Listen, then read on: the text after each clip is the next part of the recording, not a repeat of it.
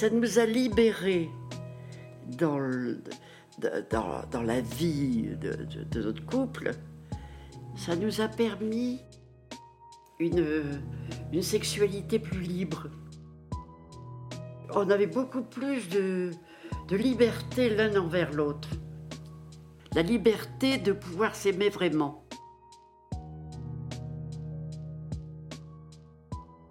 Bonjour, bienvenue sur Parole de Vieux, le podcast qui raconte les histoires de nos grands-mères et nos grands-pères. C'est le premier épisode de 2023, donc je vous souhaite à tous une très belle année. Je vous souhaite que l'année soit belle et j'espère y contribuer un petit peu avec ce podcast. Donc en 2023, Parole de Vieux continue. J'espère vraiment que les rencontres et les discussions de cette nouvelle année vous plairont. En tout cas, dans ce premier épisode de 2023, vous allez rencontrer Christiane. Pour vous la présenter un petit peu, Christiane a 90 ans.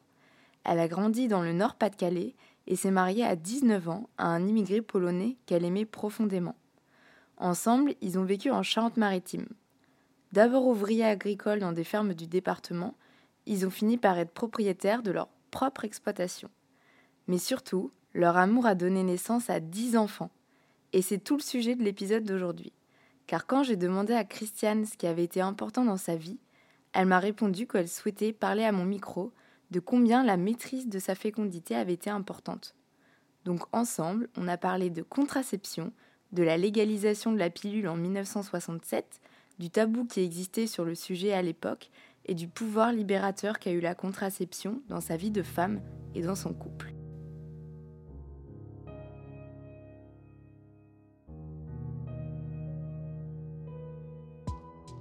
Christiane est la dernière d'une fratrie de 11 enfants.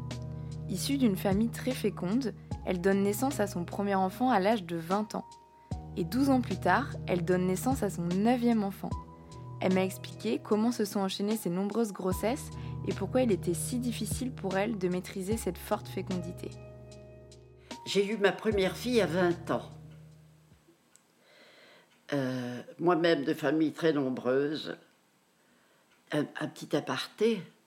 Nous étions 11 enfants, à nous 11, nous en avons donné 56 petits-enfants à mes parents, à mon père. Mais de famille euh, très féconde. Donc, euh, deux ans après le mariage, euh, arrive l'aînée, Marie-Claire. Douze ans après, je mettais au monde la neuvième, donc vous avez eu en, 12 ans En 12 ans, j'ai eu 9 enfants. T'es costaud, hein Est-ce que, comment se sont passés justement l'enchaînement des grossesses Ah, ça a été trop... Euh, mon seul regret, il n'y en a pas eu un de trop. Euh, mon seul regret, c'est qu'ils étaient trop près les uns des autres. Puisqu'en tout, entre Marie-Claire et Olivier, il y a 20 ans. J'aurais pu les avoir en 20 ans. Hein, ça aurait été plus facile. Et moi, mon goût de transmettre, parce que je suis une éducatrice, j'aime ça. Il faut que je montre, il faut que j'explique, il faut que... Alors, euh, euh, c'est la, seule chose que je regrette. Il n'y avait qu'une chose. Est-ce que je suis enceinte C'est ce que je ne suis pas? Cette petite période où on n'est pas très sûr, ah oui, c'est ça. Ah, J'allais voir euh, aussitôt le médecin. Euh, il y a une sage-femme à Royan. J'ai porté mon cinquième en faisant un décollement de placenta. Alors elle m'a dit si l'enfant est vivant, tant mieux, mais je peux vous aider. Avez compris ce qu'elle voulait me dire par là. Alors je lui dis à cette dame, j'ai dit, mais attendez, vous voulez dire quoi là? J'ai dit, c'est. Alors, elle me laisse pas prononcer le mot. Elle m'a dit, oui, quand on touche à la vie, c'est toujours délicat. Eh bien, j'ai dit, pour ce qui est de moi, et je ne, je ne. Si ça vient naturellement, ça se fera naturellement. Si l'enfant que je porte n'est pas vivant, parce qu'on en était là de cette recherche, j'ai fait un test de la lapine vierge pour savoir si je portais un fœtus vivant ou mort. Le fœtus était vivant, et eh ben on va, on va jusqu'au bout. non, jamais, j'ai jamais envisagé C'est pas possible. Et je dis toujours, quand je suis, que je dis j'ai dix enfants, par défi, et pas de trop, j'ajoute. Faut que ça pique un peu.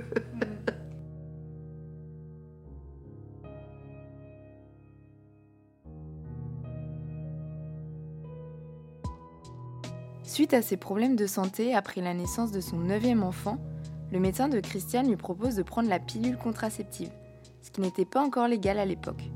Elle m'a expliqué comment elle avait accueilli la pilule, les effets secondaires qu'elle avait eus et pourquoi ce sujet était aussi tabou à l'époque. Et alors là, après la naissance de la petite Sabine, je fais un accident de, de retour de couche. Sabine, c'est votre C'est ma, c'est ma neuvième. Alors elle, euh, après, sa naissance, j'ai vu plusieurs médecins, on savait pas ce que j'avais. Miraculeusement, j'ai dit à maman là-haut, j'ai dit tu vas pas me laisser comme ça, il hein. faut que je m'en sorte, faut que je m'occupe des petits. Alors euh, bon, je m'en suis sortie. J'ai rencontré un médecin à Pont. Alors lui, il m'a dit écoutez, Madame Wozniewsko, je ne veux pas vous voir l'année prochaine avec une dixième grossesse. Ça, c'est fini. Je dis vous parlez bien. On était en recherche d'équilibre on n'avait pas pensé qu'au bout de, de 12 ans de mariage, on aurait déjà neuf enfants.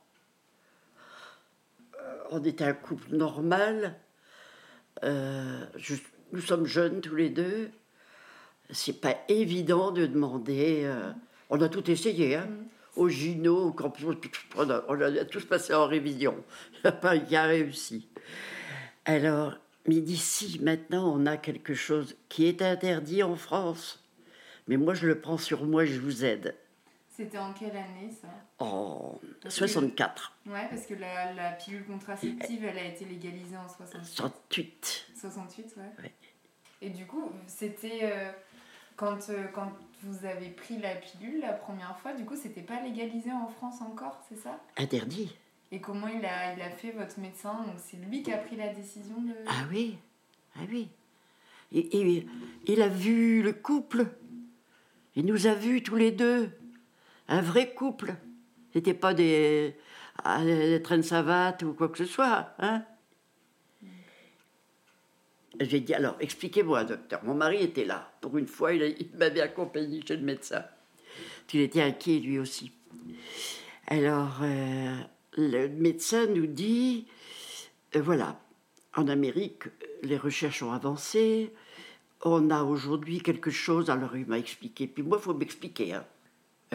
C'était un médicament euh, d'un laboratoire américain vendu en France pour régulariser les règles. C'était là, dans le papier. Et, accessoirement, c'est ce que m'a expliqué, nous a expliqué le médecin, bloque l'ovulation.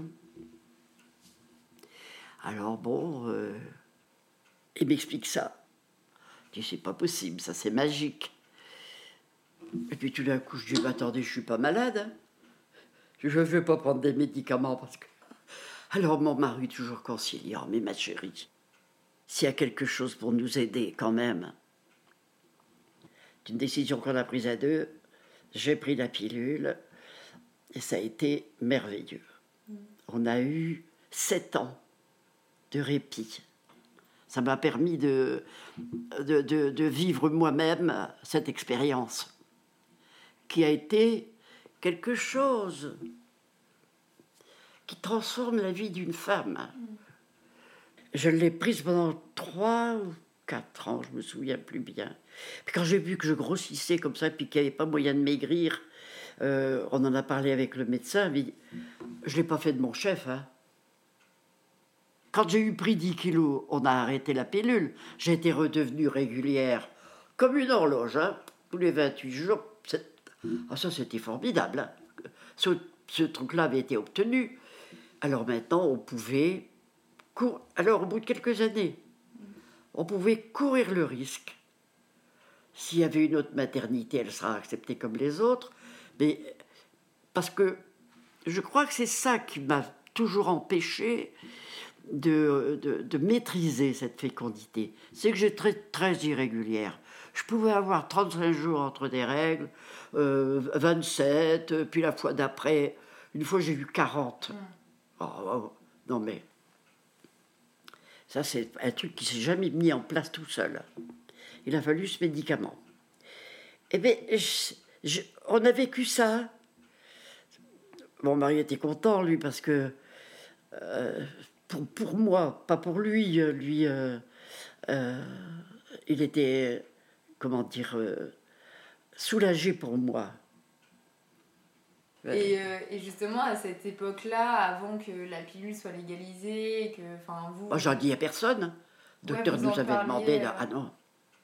À l'époque, alors je...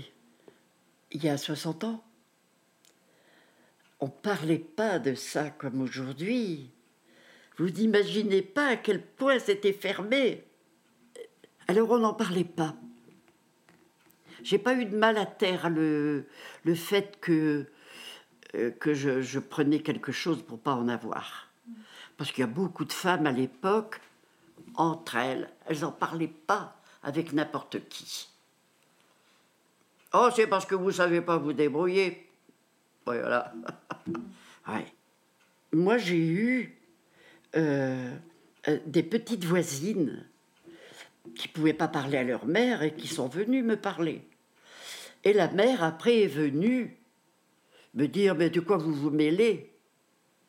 Mais j'ai dit Vous êtes, c'est pas moi, c'est vos enfants qui, qui ont besoin de savoir. Parlez-leur. Mais euh, entre cette époque-là et aujourd'hui, il y a une libération de la parole euh, incroyable, mm. utile, utile. Quelquefois, il s'est véhiculé des, n'importe quoi, mais euh, quand même.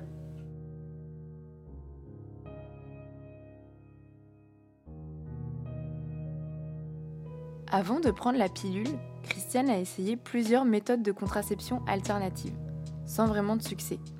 Elle m'a expliqué quelles étaient ces méthodes et comment elle s'y prenait avant l'arrivée de la pilule pour éviter au maximum les grossesses.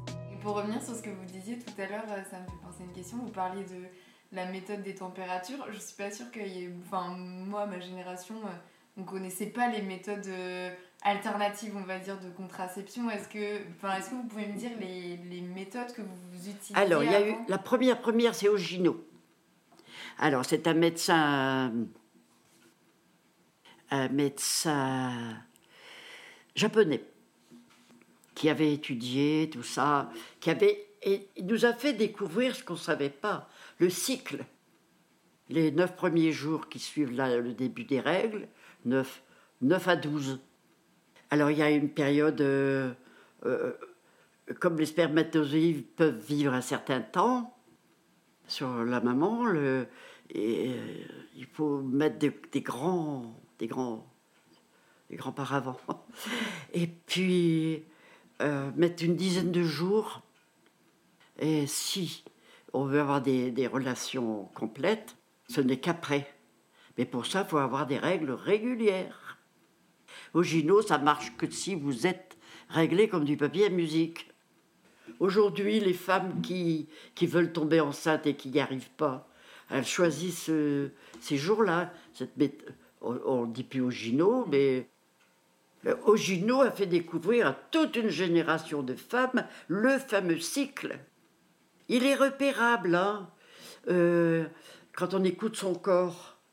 Il y a des moments où on se sent gonflé, il y a, euh, bon, euh, c'est pas c'est pas toujours pas toujours les mêmes signes chez les femmes mais si on écoute son corps on, arrive parce que nous dans la période où je ne prenais plus la pilule c'était devenu j'avais des signes très nets hein.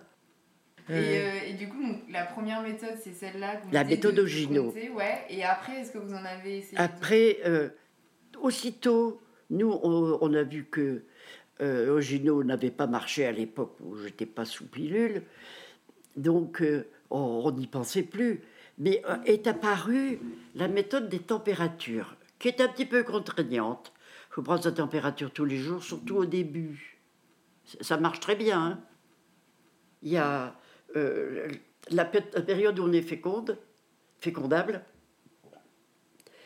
la température monte au-dessus de 37. 37, 3, 4, ça dépend des personnes. Hein. Puis elle redescend. Alors ça dépend. 4, 5 jours. Et alors là, pour être sûr de soi, on met quelques jours avant et quelques jours après. Si bien que ça laissait à notre couple une petite quinzaine de jours où il y a d'autres moyens de se, de se manifester notre gentillesse tous les deux, il n'y a pas de raison. Hein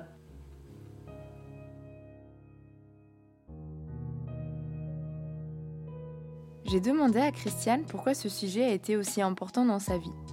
Elle m'a confié combien avoir un moyen de contraception adapté et efficace a transformé sa vie de femme et lui a permis d'avoir une sexualité plus libre. Comment justement prendre la pilule? Qu'est-ce que ça a changé dans votre couple? Ah, ça nous a, ça nous a libérés. Euh, ce que ça m'a donné, c'est pas, ça m'a fait prendre du poids. Pour le reste, ce que ça a changé, ça nous a libérés dans, dans, la vie de, notre couple. Oui, ça nous a permis une, une sexualité plus libre.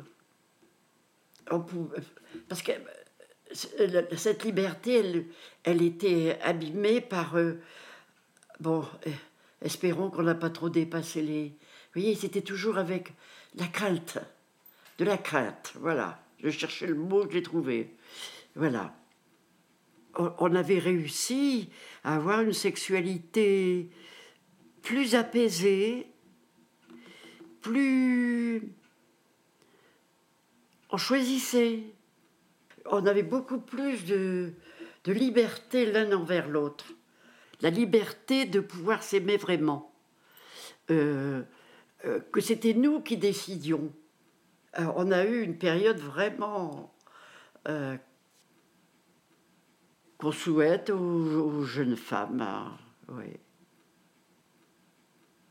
L'amour que j'ai eu pour cet homme m'a fait grandir. Hein. Ça, c'est sûr. L'amour, le vrai. Mm. Et il faut le cultiver.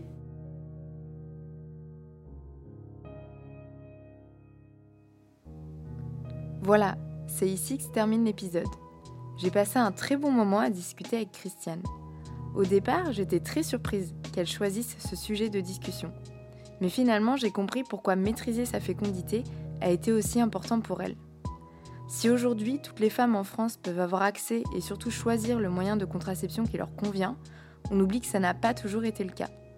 Pour Christiane, il ne s'agissait pas seulement d'avoir le pouvoir sur sa fécondité. La pilule lui a surtout permis de vivre pleinement et librement son amour et sa sexualité avec son mari. J'ai été très heureuse de parler de ça de manière très ouverte avec elle. J'espère que l'épisode vous a plu. Si c'est le cas, abonnez-vous au podcast et à la newsletter pour ne pas louper les prochains épisodes. Et d'ici là, prenez soin de vous et de nos aînés. À bientôt!